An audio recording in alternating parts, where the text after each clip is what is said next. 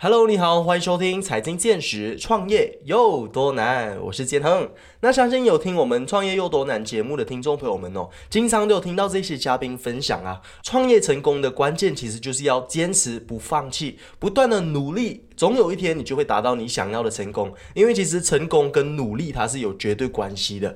但是何谓坚持？如何坚持？坚持多久才算是坚持呢？坚持它到底是如何去定义的？今天我们就邀请到了两位嘉宾哦，他们是叶氏夫妇，也是绅士皮鞋的创办人。他们在手作这个行业啊，已经有将近五十年的经验哦。到底他们是如何在手作行业坚持这么长的一段时间？到底对于他们来说，何谓坚持呢？我们马上有请我们。今天的嘉宾叶氏夫妇，各位听众朋友，大家好，我们是绅士皮鞋的叶师傅，还有我，我是黄美凤。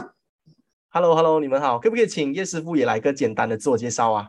啊，我是啊绅士皮鞋的叶伟明，通常他们叫我叶师傅。啊，对做鞋这个行业已经有四十九年了。嗯嗯嗯嗯，那其实为什么我会邀请到呃叶氏叶氏夫妇来到我们的频道跟大家做分享哦？是因为我个人对于皮鞋这一个领域啊也是非常的感兴趣啦。那我为什么会认识到绅士皮鞋这个品牌呢？也是在前两个星期吧，我去逛一个文创市集，有发现到哎，原来马来西亚也有人在做这个手做皮鞋的这个部分哦，而且是全部都是呃量身定做的，因为每个人的脚型都不太一样嘛。那其实有这个这么珍贵的手艺啊，我也觉得非常特别。那在马来西亚也非常少能够看得到有这一种手艺哦，所以我就呃马上赶紧的去邀请他们两个，看有没有兴趣上来我们的节目跟大家做分享了。那我相信就是大家能够听得到叶师傅还有呃美凤姐他们两个在这个产业有四十多年的经验啊，也是非常的难得。所以我就想要请问看看啊，到底他们是如何在一个产业当中哦？坚持这么这么长的时间，那在我们开始今天的主题之前呢，可不可以先请两位来一个简单的背景介绍？为什么你们会想要踏入这个呃皮鞋的领域呢？为什么会踏入？以前七十年代的时候啊，那工作机会选择也不多。那啊，我住的这一个村子哦，很多人都是从事这一个呃鞋子的行业。嗯，那甚至我的朋友啊，我的左邻右里呀，都是这一个行业的，那就理所当然的。我们就去到了鞋厂啊，去当学徒，学习如何制鞋。嗯，了解。那叶师傅呢？我也我也是啊，在就是乡下家庭背景比较不好咯，就是讲就辍学就出来做咯。嗯，啊，就是有刚好有有个老板，他驾车去我们乡下，哎，谁要做鞋子啊？我是做鞋子的，我就跟着他上来，就就这样子做了。呃，做了一辈子啊，我们可以说是携手啊一世，就是携手一生，哇哦，啊，做了一辈子，四十多年了。嗯，那其实当年也是因为这个没有太多选择之下，所以就到了，就是呃，可能也是懵懵懂懂的就到了这个制鞋的产业。但是怎么知道这个就变成是你们一生的事业啊？一生都是在钻研这个如何。制造一个更加合适、更加舒适的鞋子给我们的大众哦。那其实皮鞋这一个领域啊，其实说到七十年代，我相信当时候应该比较多人穿皮鞋吧。但是来到了现在这个年代，好像大家都比较喜欢更加舒适的球鞋。像大家在这些上班的情况啊，我也比较少看到有朋友在穿皮鞋，或者是有同事在穿皮鞋来上班了。你们对于这整个呃趋势的改变，你们有什么样的看法？其实订鞋的人会。随着时代越来越少嘛，哦，我觉得不会哦。之前我们刚转型的时候，还有点担心，诶，我们的客源从哪里来？那经过了这几年之后哦，我们慢慢的发现到，原来他们很难在市场上买到一双合适的皮鞋。嗯，确实，叶师傅，你有什么看法？我呀。我来看也是不会了，也是还可以了。就是你做的产品是吗？给人家试，给人家穿，穿的舒服啊，他会找回的。因为大部分的人，我们定制鞋，大部分的人就是他买不到鞋子，这大就很大，一小他就很小。嗯，啊，外面买的是 size 全部一样的，只有加长没有加宽太多。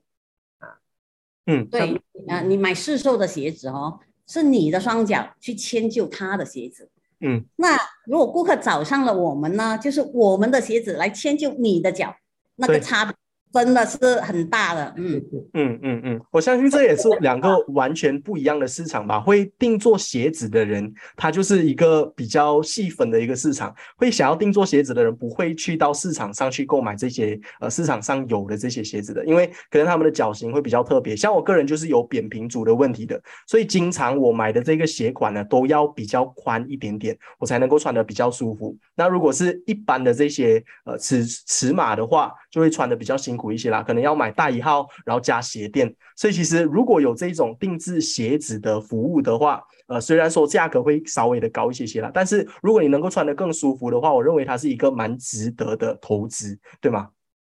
对，没错，嗯，因为那我想市场上嗯买买的鞋子哦，呃，顾客反馈给我们听的是，穿的他们非常非常的痛苦，因为一双嗯不合脚的鞋真的很辛苦。他讲我一天要呃站十多个小时，有些他们啊因为工作的关系要走路，走很远的路。他讲哇，真的是下班之后双脚好痛苦。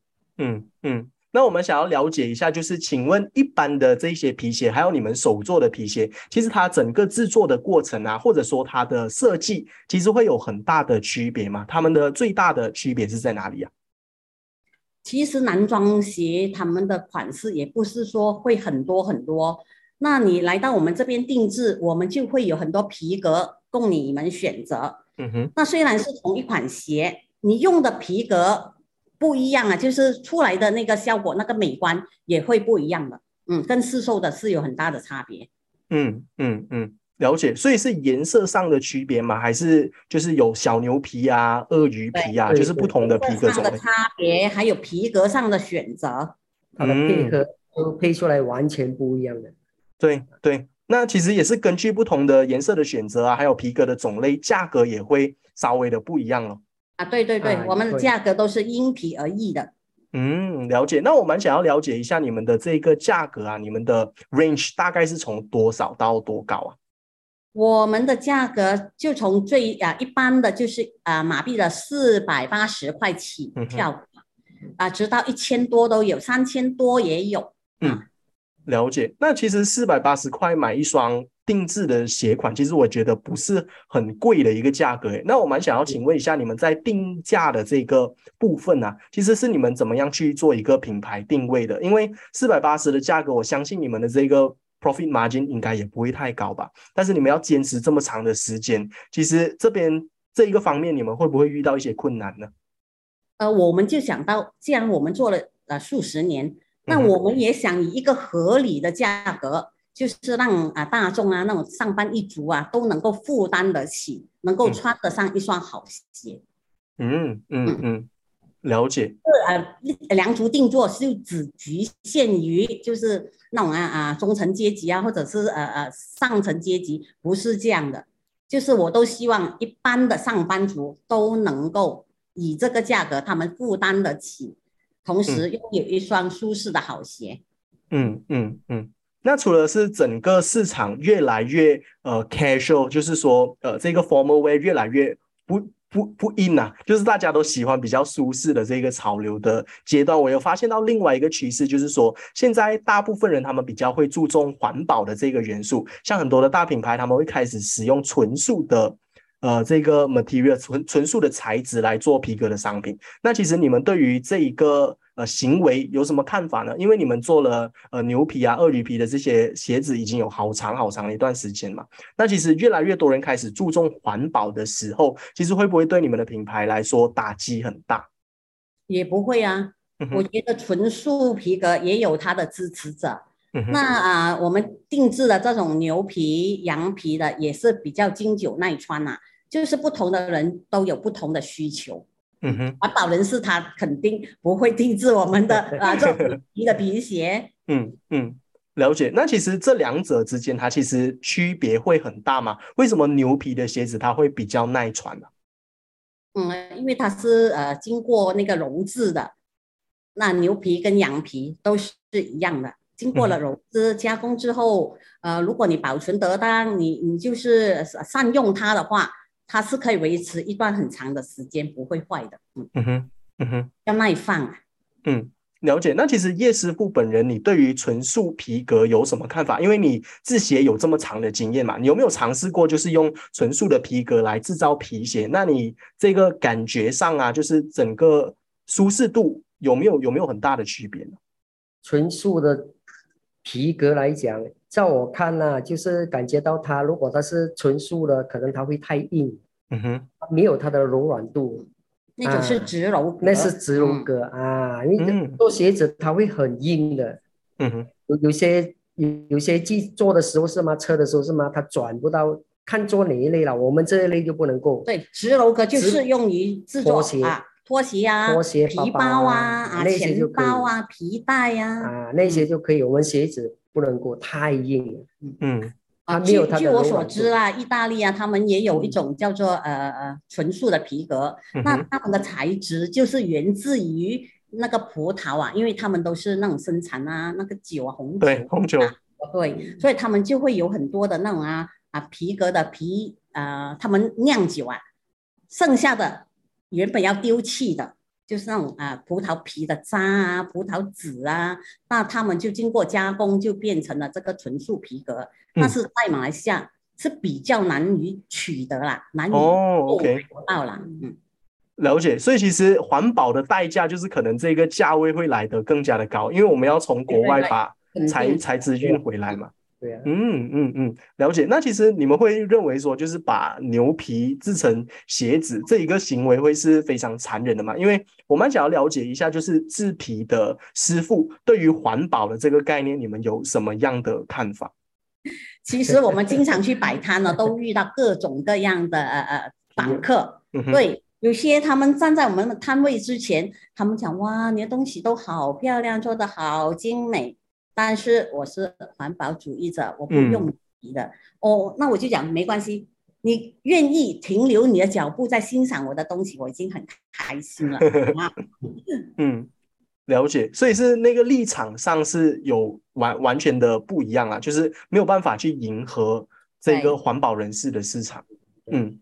但但是我想，就是我们从人类就是进化以来啊，从古至今吧，呃，运用牛皮来作为我们的衣服的一部分啊，其实这个就是历史的演变嘛，一直到现在。那其实呃，要谈到这个环保的课题，它其实也是一个很深远，它可以谈到很深的一个一个东西啊。我们在这边就不要纠结太多，我们就好好的欣赏他们手做的这个部分就好吧。我相信。那再来就是呃，可能很多人的印象啊，对于手作的这个产业，就是可能你们的呃收入没有办法去平衡你们的这些支出，因为大家都知道手作它是比较辛苦，因为它需要花更长的时间来去雕研啊，而且师傅本身，我相信也有很高的这个条件，或者是很高的一些 quality，对于自己的作品肯定是要非常的完美，你才能够把它推出街嘛，所以呃。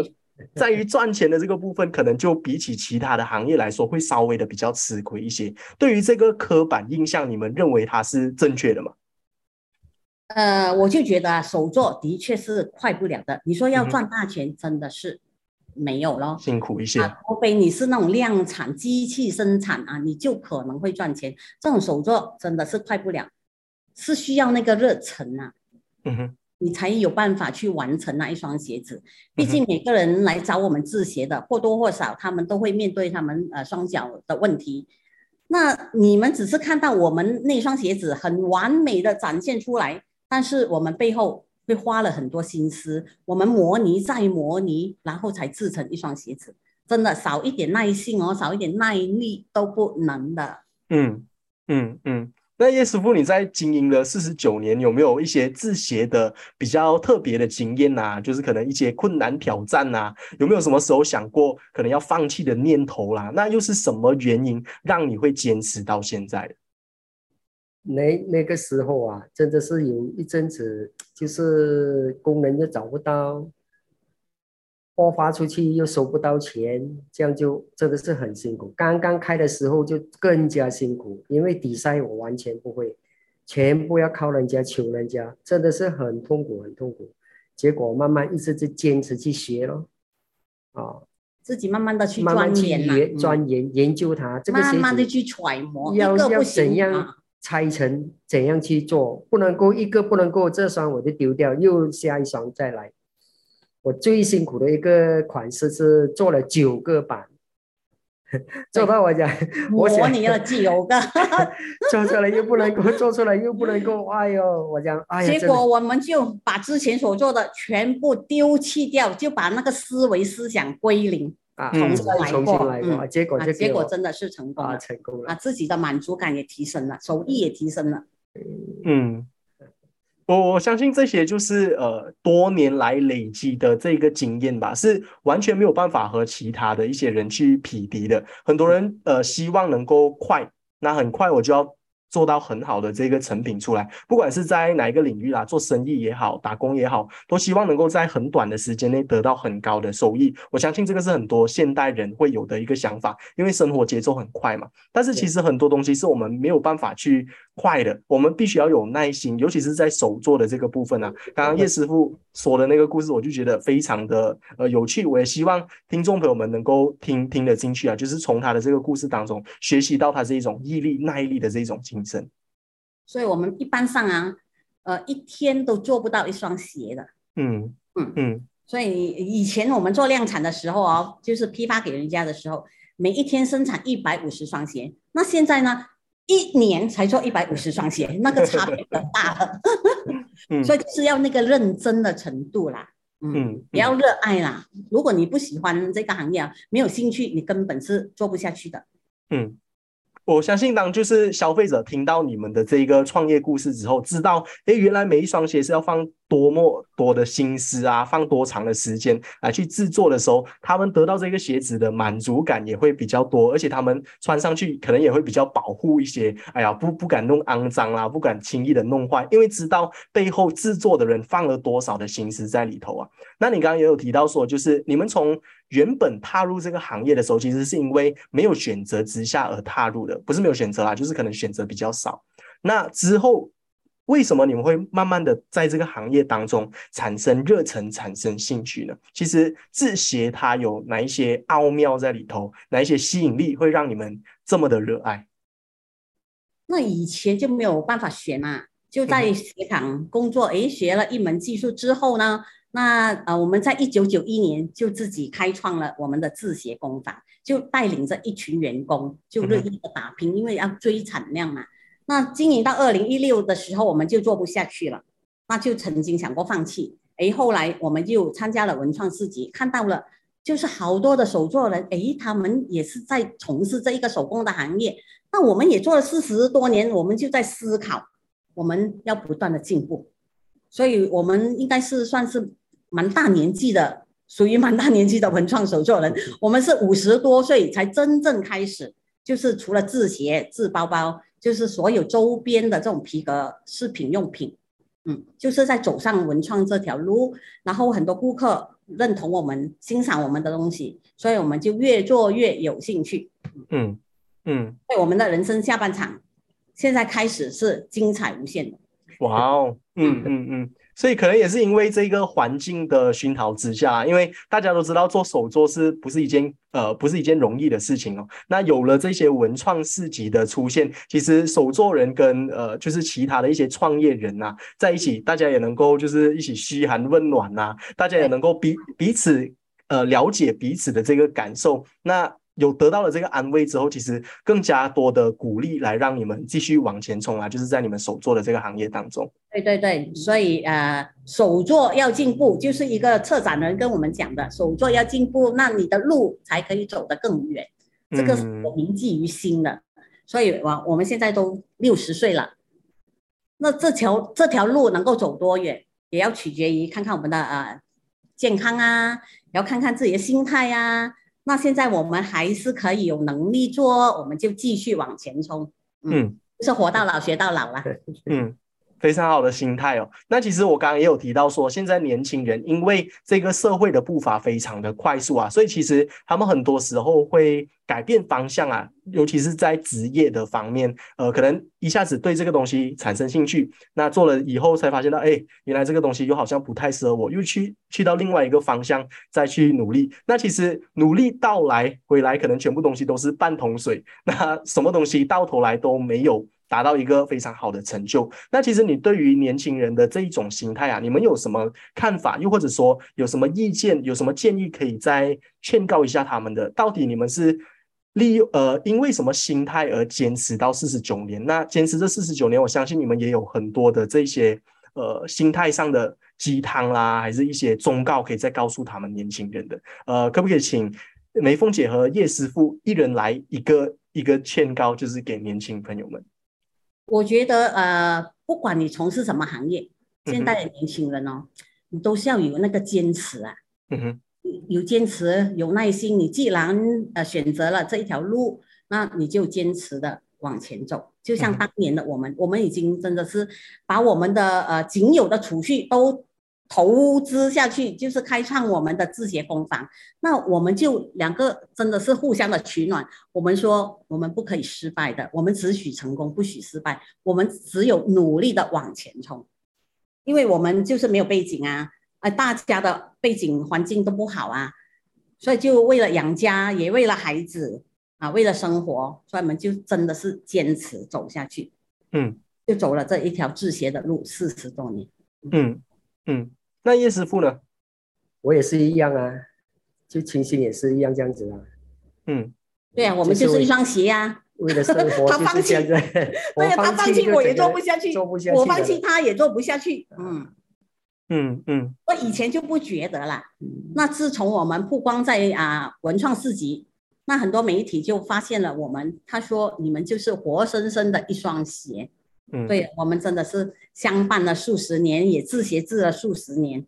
嗯，也是因为夫妻的携手，你们一起的共同努力，才能够把这个品牌越做越好了。我相信，就是你们彼此都为了这个家庭，都为了这一个感情，在为了自己的事业。就是不断的努力，不断的坚持，即使面对到多大的困难，二零一六年想要放弃的这个念头的困难也好，甚至是找不到其他员工的困难也好，但是你们都能够呃坚持下去。我相信呃很多年轻人他们缺乏的就是这一种坚持的那个信念啊。那你们认为就是要如何训练到你们有这一种坚持的训练呃坚持的这一种呃力量，给带给这些年轻人呢？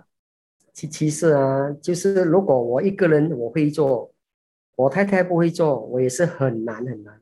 嗯哼，就这一点，所以一定要有两个人。如果一个人做什么，我整个人做完，我看两三天都做不到一双鞋，明白吗？就是设计什么我会做出来。跟着他车的裁剪呢都由他去做，都做好了，又再轮到我再去做，嗯哼，这样才可以。如果整个过程我自己做到完是吗？根本是做不到的。所以要互相配合啊，要配合，对，人两像一双鞋啦，步伐要一致啦。啊，我们真的攀过高山，走过低谷了。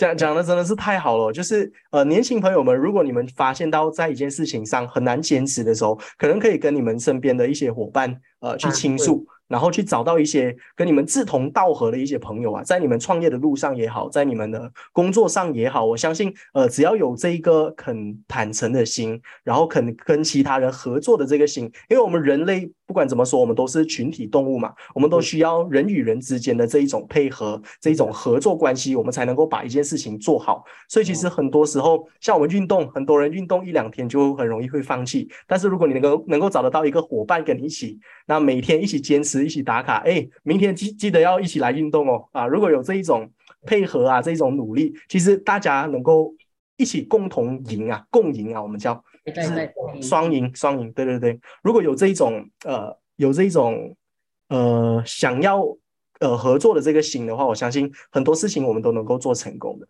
没错，就好像我们的鞋子，有时我做到不对。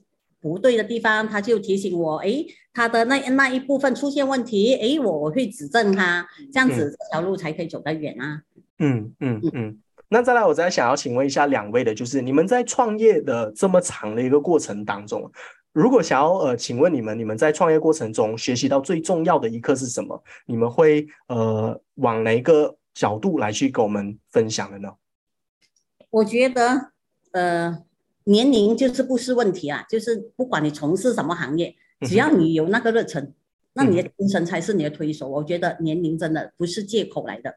嗯哼，那我就说不忘记我们自己的年龄吧。虽然我们是六十岁，我讲我们就是继续以年轻的那种心态啊来坚持着我们的工作。嗯。因为每一天都有顾客上门来找我们呐、那所以我们也也也跟顾客建立一个很好的关系啊，所以我就觉得，哎，连心态上自己也会变年轻了，嗯，嗯，我我觉得呃呃叶氏夫妇他们两人哦，最值得让我们去学习的就是他们愿意活到老学到老的这一个心态啊。他们不管自己的年纪，他们都还是会去找这种文创市集，因为大家都知道文创市集都是年轻人比较多的一个场所嘛，但是他们都愿意去融入这个场所。像我们今天的这个呃访谈哦，也是透过网上来进行的嘞，所以大家看得到他们其实多么的愿意在这个新的市场当中去做出一些努力啦，就是希望能够把他们的品牌带给更多的人。我觉得这一个决心，这一份努力是非常值得让我们去呃。让我们去学习，非常值得让我们去尊敬的。嗯。那对，就是呃，二零一七年的时候，就是我我的孩子啊，就帮我在网上架设了一个叫绅士皮鞋的专业，嗯哼，他们各自有工作，那我我这个网页该怎么去经营？那我不可能每一次都去呃麻烦他们啊，叫他们帮我上传照片啊，或者写文案啊，那到最后没办法，就由自己来，嗯就自己来写文案，自己来来来学习拍照，嗯学习怎样去上传，怎样去回复那种顾客的呃需求。所以我就觉得，人真的不要小看自己，人是有无限的可能的。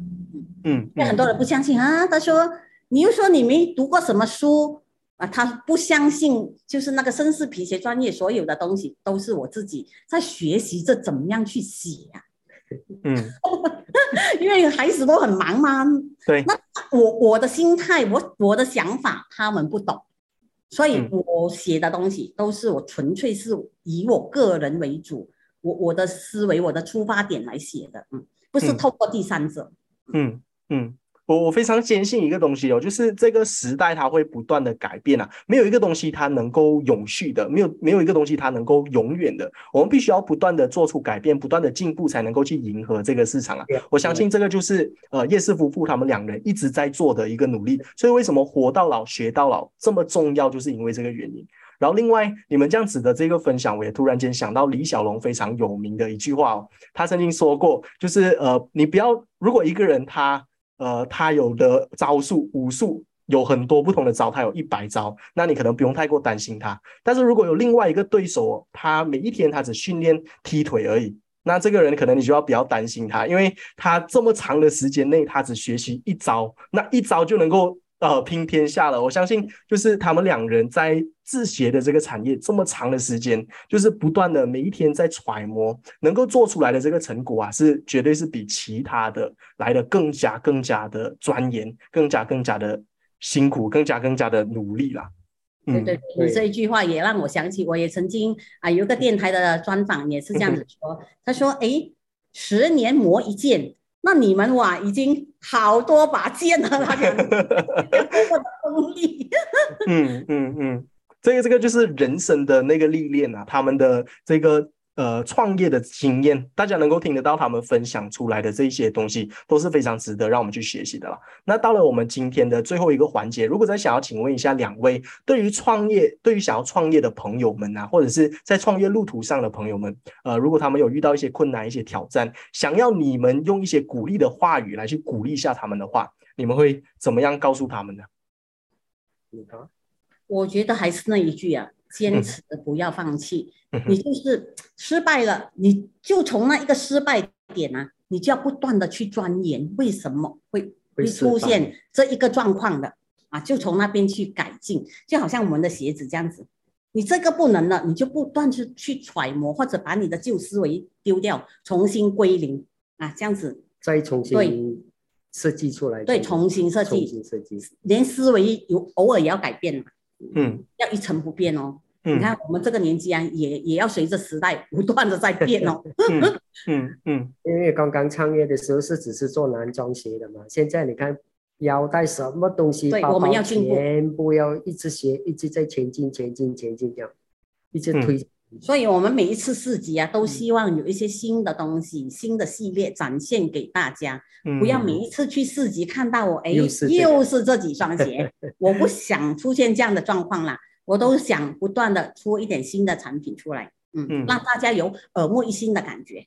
嗯嗯嗯，除了坚持，还有不断的创新之外哦，从刚刚呃叶氏夫妇他们提到的这个观点，我也学习到很重要的一课，就是他们愿意去归零啊，就是他们不害怕失败，不害怕重新再来。我相信这个是很多成功企业家他们必备的一个条件，因为其实呃在创业的路途上，我们遇到困难、遇到挑战是非常正常的事情，但是你能不能够？去坦然的面对自己的一些过错，去坦然的面对自己遇到的一些困难。那你能不能够重新归零，以一个比较好的一个心态来去面对你这些错误啊，然后再去改进，这个是非常强大的一个一个呃一把剑，来让所有的听众朋友们去学习的。我相信，嗯。那透过今天呃叶氏夫妇的分享，我相信听众朋友们也是听得非常的津津有味。然后当然今天的分享，大家也能够学习到非常多啦。那在结束之前，想要再请问一下两位，你们还有什么点想要再补充的呢？还有什么点要补充啊？嗯嗯，我觉得好像我们这一个行业，既然大家都特地的上门来找我们的协助，呃，其实我们也有做很多啊，那种呃双脚。天生有问题或者后天造成的缺陷的那一种，真的我们是非常愿意去帮助他们，只不过我们的时间需要花的比较长。嗯，因为我是高低脚啊，高低啊，长长短啊，或者被截肢啊啊，这一些我们都有做过。我们只是很纯粹的心，用我们的手艺来助人。嗯，只是时间上会花的比较长啊。是希望他们能够耐心的呃稍微等等我们，因为毕竟两双手快不了啊。嗯嗯，了解。那叶师傅呢？你有没有什么点想要补充的？这个点想要补充啊，就是做鞋子这个行业真的是手艺手作品来讲，真的是比较很个人的，对对对，比较辛苦。就是我一直要去研发，你讲可以做得到，我就尽量帮他做；做不到，真的是就对不起了啊，就这样子。嗯。要很专心，很很很用心去做它每一双鞋子啊，嗯，一些高低高低那些，哎呦，有时看到没有办法了，就算帮帮助他们有脚啊有问题的人呐，这样子。的，因为他们真的是市场上完全是买不到，找他们是买不到的，好，好像比如这这些啊，只能够通过我们来来协助他，嗯，看这些一双鞋一个高一个低，看得到，看得到。啊，嗯，所以怎么帮他找到？他讲哪里都买不到鞋子，是，哦，就是讲七十多岁的人，一个一个老老婆婆，老老人家，老人家全部他动了那个臀骨的手术，导致他的那个脚萎缩。哦，OK，嗯，所以相差两寸。两个 cm，三个 cm，我们尽量给他别人各种问题都有啦，扁平足啊，足弓高啊，那双脚是内弯，有些是外翻，嗯 啊高低啊这种残缺什么都有。嗯 嗯嗯。那其实想象得到我们为什么一年才做那百多双鞋子？对，这种来求助的顾客也挺多的。是是是，那其实我们的双脚啊，就是我们每个人的基础嘛。我们每一天，呃，不管是运动啦，不管是行行走啦，都是需要用到我们的脚，所以真的是要好好的保护哦。那其实希望透过今天呃叶氏夫妇他们的分享，也能够让更多的人认识到绅士皮鞋这个品牌。那如果你们是有任何的这些问题的话，都非常的欢迎可以到这个品牌去询问，然后多多呃支持一下我们马来西亚本地的这些创作啦，这些企业啦。那我们再次一个掌声来感谢我们今天的嘉宾。他们就是绅士皮鞋的创办人叶氏夫妇，Thank you，谢谢谢谢建宏。